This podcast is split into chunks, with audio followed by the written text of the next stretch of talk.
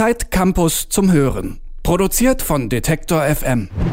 Moin, moin und hallo hier zu Zeit Campus zum Hören, den Podcast mit der Zeit Campus, in dem ich alle zwei Wochen die Autorinnen und Autoren zu ihren aktuellen Artikeln interviewe. Heute ist Xaver von Kranach bei mir. Moin Xaver.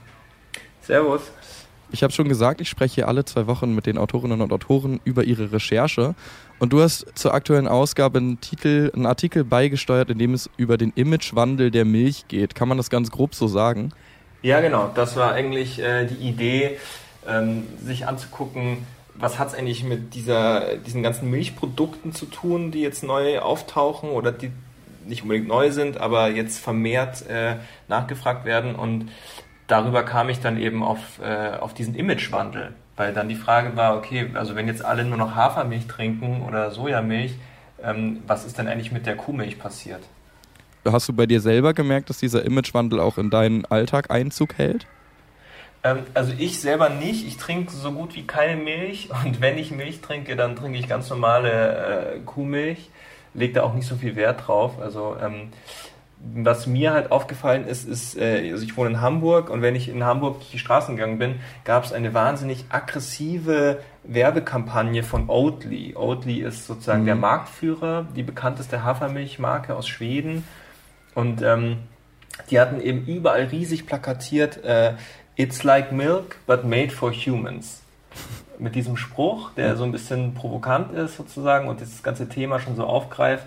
Und diese Werbekampagne war zum Beispiel in Schweden sogar verboten, äh, weil die Milchlobby geklagt hat, weil das sozusagen diffamierend ist gegenüber Milch. Aber in Deutschland ist sie erlaubt. Und äh, da haben wir dann drüber gesprochen in der Redaktion und ähm, dann sind wir auf dieses Thema gekommen. Ich muss tatsächlich sagen, dass ich diesen äh, Imagewandel an mir selbst ziemlich stark gefühlt habe. Also ich weiß noch, dass ich als Kind immer morgens zum Beispiel noch ein Glas Milch getrunken habe. Also ich musste das nicht, aber das war irgendwie, ich fand das irgendwie geil. Ich fand das super lecker und ich hatte auch dieses Image von diesem gesunden Glas Milch, das war bei mir richtig drin. Ich glaube, bei mir hat zum Beispiel die Serie Heidi eine Rolle gespielt. Hast du die damals gesehen, diese Zeichentrickserie? Klar, Heidi habe ich auf jeden Fall geguckt. Und da war es ja immer so, dass die aus diesen riesigen Metallbottichen ja. diese frisch gezapft, äh, frisch gemolkene Milch getrunken haben. Das hat das für mich voll geprägt. Und ich habe das Absolut. Ich hatte das Gefühl, dass, als ich den Artikel gelesen habe, du diesem Image der Milch vielleicht so ein bisschen hinterher trauerst. Oder vielleicht nicht du, aber zumindest auf jeden Fall ähm, der Bauer, den du interviewt hast. Mhm. Ist es so, dass du auch so ein bisschen Nostalgie da hast? Ja, tatsächlich hast du das ganz gut gemerkt. Ich habe versucht, das zu verhindern, aber anscheinend ist es mir nicht gelungen, ähm, dass man das rausliest. Also weil ich bin auch, ich bin auf einem kleinen Dorf aufgewachsen, vier Häuser, also wirklich sehr klein. Ähm, wir waren die einzigen, die keine Bauern waren. Die drei anderen, die da gewohnt haben, waren alles Bauernhöfe. Und äh, ich musste tatsächlich auch als Kind immer mit so einer großen, also wie in den Heidi-Filmen, mit so einer großen äh, Blechkanne zum Bauern und Milch holen. Ah, cool. Und ähm, mein erstes Wort war angeblich sogar Kanne. also ähm, ich habe da irgendwie, und dann habe ich immer so ein Markstück in die Hand bekommen und mit diesem Markstück und der Milchkanne zum Bauern und habe Milch geholt. Äh, also das ist was, was ich sehr gut kenne, sozusagen. Also ich, ich kann sozusagen diesem Gedanken, da so eine frische Kuhmilch sich zu holen, schon was abgewinnen. Gleichzeitig ist es aber auch so, glaube ich, je näher man sozusagen an einem Bauernhof aufwächst oder vielleicht sogar selbst auf einem Bauernhof aufgewachsen ist, äh, desto weniger neigt man dazu, das zu verklären, weil man halt schon mitbekommt, auch wie hart das ist und wie schwierig. Und das ist ja auch was, was ich versucht habe darzustellen, als ich den äh, Bauern in meinem Text porträtiert habe, dass das alles nicht so einfach ist. Ja, ich habe ähm, daran anschließend mich gefragt, was ist denn das größte Problem der Milch? Also was, es gibt ja verschiedene Probleme, die dieses Produkt mittlerweile hat. Aber was würdest du sagen, ist das größte? Ist es irgendwie, dass die so fettig ist? Oder ist es, dass die Laktose da drin ist, auf die viele irgendwie intolerant reagieren? Oder ist es, sind es die Produktionsbedingungen, äh, ja, wo die Tiere irgendwie unter beschissenen Bedingungen teilweise leben und Milch produzieren müssen? Ja, das ist das äh, Interessante, was ich gemerkt habe bei der Recherche. Das wusste ich auch vorher nicht. Das äh, äh, habe ich dann erst äh, im Laufe der Recherche äh, erfahren, dass sich das eben so geändert hat. Also früher war das Problem, äh, dass äh, sozusagen Laktoseintoleranz äh, da war, dass Leute gesagt haben, ich vertrage keine Milch, deswegen will ich was anderes. So begann überhaupt dieser, diese ganze Entwicklung von alternativen Milchprodukten. Mittlerweile spielt es aber eigentlich gar keine Rolle mehr, sondern mittlerweile ist das Hauptproblem ähm, die, das schlechte Image in Bezug auf die Umwelt und auf die Tierhaltung. Weil äh, einfach sozusagen vegane Ernährung immer mehr, äh, also immer mehr Menschen ernähren sich vegan, auch wenn es immer noch nicht so viele sind, aber es ist auch medial ein großes Thema. Selbst Leute, die sich gar nicht vegan ernähren, sagen aber, ähm, ich finde es nicht so gut, wenn Tiere nicht gut behandelt werden, essen dann trotzdem das Fleisch, aber das ist dann wieder ein anderes Thema. Ähm, das ist das eine, Tierwohl und eben Umwelt. Und das äh, ist halt in den letzten Jahren immer mehr den Leuten bewusst geworden, dass Tierhaltung und vor allem Rinderhaltung halt einfach sehr viel CO2 verursacht. Und äh, das, da sagt man dann, nee, dann will ich mich lieber ähm, vegan ernähren, weil Hafer anzubauen weniger CO2 verursacht. Und dadurch, dass jetzt gerade auch mit Fridays for Future diese ganze Umweltbewegung nochmal so einen Aufwind bekommen hat, ähm, trifft das die Kuhmilch sozusagen umso härter. Obwohl du ja selbst schreibst, Mandeln mit dem äh, Wasserverbrauch in der Produktion und ich glaube auch Soja mit zum Beispiel dem Anbau von massiven Monokulturen, da ja dem mhm. nicht unbedingt nachsteht, oder?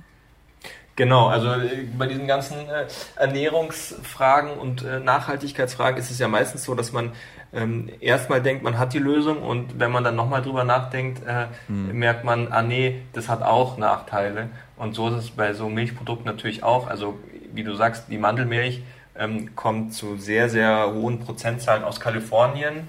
Und Kalifornien hat extreme Wasserprobleme. Ähm, unter anderem deshalb, also wir erinnern uns sehr wahrscheinlich an die, an die, äh, oder du erinnerst dich wahrscheinlich auch an die Waldbrände jetzt diesen Sommer in ja. Kalifornien. Eine Ursache dafür ist, dass die halt wahnsinnig viele Mandeln anbauen und die das ganze Wasser abziehen weil die so viel Wasser verbrauchen. Also das ist schon auch nicht so gut. Und äh, die Sojaproduktion, wie du sagst, mit den Monokulturen, auch viel mit genmanipulierten Sojapflanzen, äh, ist auch nicht so gut. Also das äh, muss man dann schon sich genau überlegen, was will man da eigentlich. Und äh, da sagen dann die Hafermilchproduzenten, dass sie halt das beste Produkt ausgesucht haben, weil Hafer relativ äh, leicht anzubauen ist. Das kann man auch in Deutschland anbauen. Dafür muss man nicht nach Kalifornien und äh, da kann man sozusagen auch ein bisschen die Produktionsbedingungen im Auge behalten. Ist das wirklich bio ähm, und so weiter. Jetzt ist es ja so, dass wir eingangs auch schon über den Imagewandel von der Milch als Produkt gesprochen haben. Ähm, und der ist ja ziemlich ja, erstaunlich, wenn man guckt, dass tatsächlich ewig als der Gesundheitsdrink im Prinzip galt und jetzt eben überhaupt nicht mehr. Und ich habe mit Freunden auch darüber gesprochen und wurde dann tatsächlich, als ich erzählt habe, dass ich jetzt darüber hier diese Folge aufnehme und darüber gerade mir Gedanken mache, was ich frage, wurde ich gefragt, ist Milch jetzt eigentlich super ungesund oder ist es gesund? Und ich konnte es nicht beantworten, weißt du das? Ja, da gibt es halt verschiedenste sozusagen äh, Meinungen und Experten dazu. Ähm, äh, es gibt mittlerweile sozusagen so ein paar Leute, die ähm, glauben, bewiesen zu haben, dass Milch äh, sogar krebserregend sein kann oder das mhm. fördern kann. Da sagen dann die meisten anderen Wissenschaftler, nee, nee, das ist Quatsch. Ähm, aber dieser, dieser Gedanke, dass Milch total gesund ist, den vertreten immer weniger. So, also man ist sich sozusagen nicht mehr so ganz sicher. Und äh, da gibt es tatsächlich auch äh, weder in den, in den äh, Wissenschaftsressorts der Medien noch an den Universitäten sozusagen eine einhellige Meinung. Also man kann das jetzt ich würde jetzt für mich nicht sagen können, ich kann dir darauf eine gute Antwort geben, ob das jetzt wirklich gesund ist oder nicht gesund. Im Prinzip glaube ich, wenn man jetzt so eine Verbraucherantwort geben will, kann man wie immer sagen, ähm, in Maßen ist es auf jeden Fall okay. Also wenn man jetzt nicht drei Liter Milch am Tag trinkt, dann passiert schon nichts. Aber ähm, ob das wirklich so gesund ist, wie lange getan wurde, da bin ich mir selbst nicht mehr so sicher jetzt. Wir haben schon diese Nostalgiefrage so ein bisschen geklärt, dass die auch bei dir existiert. Aber hast du das Gefühl, wenn wir jetzt darüber sprechen, dass sich dieser Milchmarkt, der ja im Prinzip lange Jahre einfach alle Menschen, die ähm, Lust auf Milch hatten, bedient hat und sich jetzt so ausdifferenziert in so ganz viele verschiedene Produkte, die angeboten werden, dass diese Ausdifferenzierung das Ganze oder irgendwas besser macht? Ne, ich denke schon, dass es im Prinzip was Gutes ist, wenn Verbraucher erstens aufgeklärter werden und höhere Ansprüche haben und dann eben auch die Auswahl haben und mit, ihrem, mit ihrer Kaufentscheidung sozusagen auch so ein bisschen so eine politische Richtung vorgeben können. Also je mehr Leute halt sagen, ich kaufe jetzt nur noch äh, Milch, auf der steht, dass die von äh, freilaufenden, ähm, glücklichen Kühen gemacht wird, dann steigt da die Nachfrage, dann wird auch mehr von dieser Milch produziert. Da würde ich schon sagen, dass das eine gute Sache ist. Das ist auch zum Beispiel ein Problem von, den, von dem Bauern, äh, den ich, äh, also ich habe einen jungen 26-jährigen Milchbauern äh, getroffen und der bringt zum Beispiel seine Kühe jeden Tag noch auf die, auf die Weide, ja, jeden Tag rein und raus. Das machen nicht mehr viele in Deutschland. Er hat aber überhaupt keine Möglichkeit, das zu vermarkten, weil es sozusagen nicht diese Kategorie gibt. Also er ist kein Bio-Bauernhof, das heißt, er kann nicht auf seine Milchpackung schreiben, ich mal Biomilch, ähm, aber er bringt ja eine Kühe raus, was, was eine sehr gute Sache ist, aber dafür gibt es sozusagen keine eigene Kategorie. Das heißt, für den wäre das total gut, wenn es dann noch eine, noch eine größere Spezifizierung geben würde. Ja, ich hab, schön, dass du diesen Bauern ansprichst, ähm, den du äh, getroffen hast, weil ich das Gefühl hatte, du hast einmal ähm, diesen Bauern getroffen, ich weiß seinen Namen gerade nicht mehr. Frederik Lutze. Genau, und dann hast du die Stefanie Sonntag, war das der Name, von der ähm, genau. Produktmanagerin von My Müsli getroffen.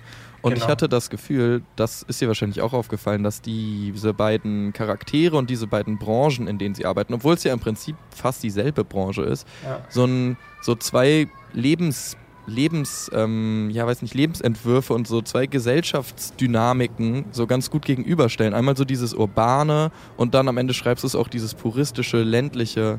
Mhm. Hattest du auch das Gefühl oder war, hast du gemerkt, als du ähm, diese Recherche oder dass, als du an dem Artikel gearbeitet hast und mit diesen Interviewpartnern gearbeitet hast, dass sich dieser Konflikt da auch so darstellt? Absolut. Und das fand ich das, äh, das, das Spannende auch, dass hinter diesen zwei Produktionen, wie du sagst, komplett unterschiedliche Lebensmodelle stehen. Also man hat eben äh, bei My Müsli ja sozusagen Start-up-Kultur, Berlin, äh, urban, urbanes Milieu, alles ist super schön, alles ist neu, man merkt, da steckt viel Geld dahinter, auch an der Oberfläche, da geht es viel um die Oberfläche. Wie präsentiert man was? Ähm, und die Leute sozusagen äh, haben so Coworking Spaces und äh, alle sind jung und so weiter. Das ist das eine. Und dann hat man ähm, den Bauernhof. Und was ich da vor allem so krass fand, war dieser ähm, Gedanke, weil das so gar nicht mehr irgendwie passt in unsere Zeit, dass was also die Zeiträume, in denen da gedacht wird. Da mhm. ist man nicht sozusagen angestellt für, mit einem Zweijahresvertrag oder so, sondern es ist eine Lebensentscheidung. Und äh, die, ähm, das, allein durch die Kredite, die man aufnehmen muss, das hat mir auch der Vater von Frederik gesagt, der war auch dabei, ja. Also teilweise ist es so, der Vater hat Kredite aufgenommen, die der Sohn jetzt noch abbezahlen muss. Das heißt, es geht über Generationen hinweg. Ähm, das heißt, man, das ist eine ganz andere Art von Verpflichtung und von, äh, von, von Verbindlichkeit auch. Das ist total verbindlich. Da kommt man auch nicht mehr raus. Mhm. Und das äh, passt natürlich, glaube ich, in, in unser Gesellschaftsmodell immer weniger rein, weil wir ja immer unverbindlicher werden und ähm, befristete Arbeitsverträge haben und daran gewöhnt sind, irgendwann auch mal umzuziehen. Aber das geht halt auf dem Bauernhof nicht. Ähm, wenn du sowieso nur fünf Tage Urlaub im Jahr hast. Das ist eine ganz andere Art von, äh, von Lebensmodell. Da ist, es gibt auch keinen Unterschied zwischen Arbeit und Privatleben. Glaubst du, dass diese beiden Entwürfe, diese beiden Dimensionen nebeneinander existieren können? Ja, glaube ich schon, aber man müsste halt. Ich glaube, was, was neben den ganzen materiellen Sachen äh, eine Rolle spielt, also dass einfach die Bauern zu wenig Geld verdienen, dass ein Liter Milch viel zu billig ist, ähm, was nämlich auch krass ist, wenn man sich denkt, so ein Liter Milch, weil Aldi kostet irgendwie 70 Cent und die wenigsten Leute geben mehr aus. Ja. Ähm, aber so, eine, äh, äh, so ein Liter Oatly Hafermilch bei Edeka kostet halt 2,50 Euro. Also da ist eine ganz andere Klientel da. Da spielt das dann keine Rolle mehr. Niemand würde 2,50 Euro für einen normalen Liter Milch ausgeben. Aber bei Hafermilch halt schon. Ähm, äh, also diese materiellen Sachen spielen eine Rolle, aber ich glaube auch tatsächlich einfach so eine Frage der Anerkennung. Also ich hatte das Gefühl, dass äh, da die Familie Lutze, die macht das wirklich mit, mit, mit vollem Herzblut, aber die fühlen sich halt so ein bisschen verarscht. Und äh, dazu passte auch, dass als ich Frederik gefragt habe, ähm, was denn seine Kommilitonen so gemacht haben, ja, der hat Agrarwissenschaft studiert im Bachelor, bevor er den Hof übernommen hat. Und ähm, fast alle, also fast keiner aus seinem Jahrgang hat den Hof übernommen, sondern die sind eigentlich alle zu Firmen wie Monsanto gegangen, ähm, um da sozusagen als Agrarwissenschaftler zu arbeiten, weil die sagen, hey, ich habe echt keine Lust mehr jetzt hier den Hof zu machen. Äh, und wenn das so weitergeht, dann ist es glaube ich schon ein Problem weil wir ja irgendwie schon auch angewiesen sind darauf, dass Leute noch echte pflanzliche oder eben auch tierische Produkte herstellen. Also man will ja auch nicht alles sozusagen aus dem Chemielabor kaufen. Daran anschließend würde ich die letzte Frage stellen, die ähm, auf einem Zitat basiert aus dem Artikel. Da schreibst du, am Anfang war die Milch, wird sie bald zu Ende sein. Und ähm, ich wollte dich erst fragen, ob du das glaubst, ob die irgendwann zu Ende ist. Aber ich will auch von dir wissen, ob du vielleicht glaubst, dass es nochmal so eine Trendwende gibt und so gut und ehrlich ähm, produzierte Tierprodukte vielleicht wieder so einen Konkurs bekommen. Ich glaube, äh, dass das tatsächlich so sein kann. Also ich glaube nicht, dass, äh, dass die Milch wirklich zu Ende geht. Ähm, äh, das war sozusagen so ein bisschen überspitzt formuliert. Äh, ich würde eher sagen, dass die, ähm, dass die, sage ich mal, die unangefochtene Herrschaft der Milch als Frühstücksgetränk, ähm, die, die geht vielleicht zu Ende so. Dadurch, dass es eben mehr Alternativen gibt. Und ich könnte mir schon vorstellen, dass es ähm, so einen, einen, äh, einen Trend geben wird, zurück zu äh, sozusagen mit Bedacht hergestellt und ausgewählten äh, Tierprodukten. Weil ich glaube einfach nicht, dass sich der Großteil der Menschen und sei es nur in Deutschland oder sage ich mal in den westlichen äh, Ländern komplett von tierischen Produkten äh, abkehren wird. Also ich mhm. bin schon davon überzeugt, dass die vegane Ernährung eher eine Nische bleiben wird und dass trotzdem aber das, äh, das Bewusstsein dafür da ist, dass man so nicht weitermachen kann wie bisher. Deswegen sehe ich sozusagen in diesen etwas besser hergestellten äh, Tierprodukten, ob es jetzt Milch ist oder Fleisch oder Eier, schon auf jeden Fall noch eine Zukunft. Damit äh, sind wir auch schon am Ende dieser Folge von Zeitcampus zum Hören, dem Zeitcampus Podcast.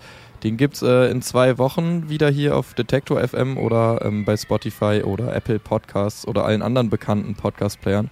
Und ich danke dir auf jeden Fall, dass du dabei warst, Sava. Und ich danke dir. Hat Spaß gemacht. Schön. Zeitcampus zum Hören. Produziert von Detektor FM.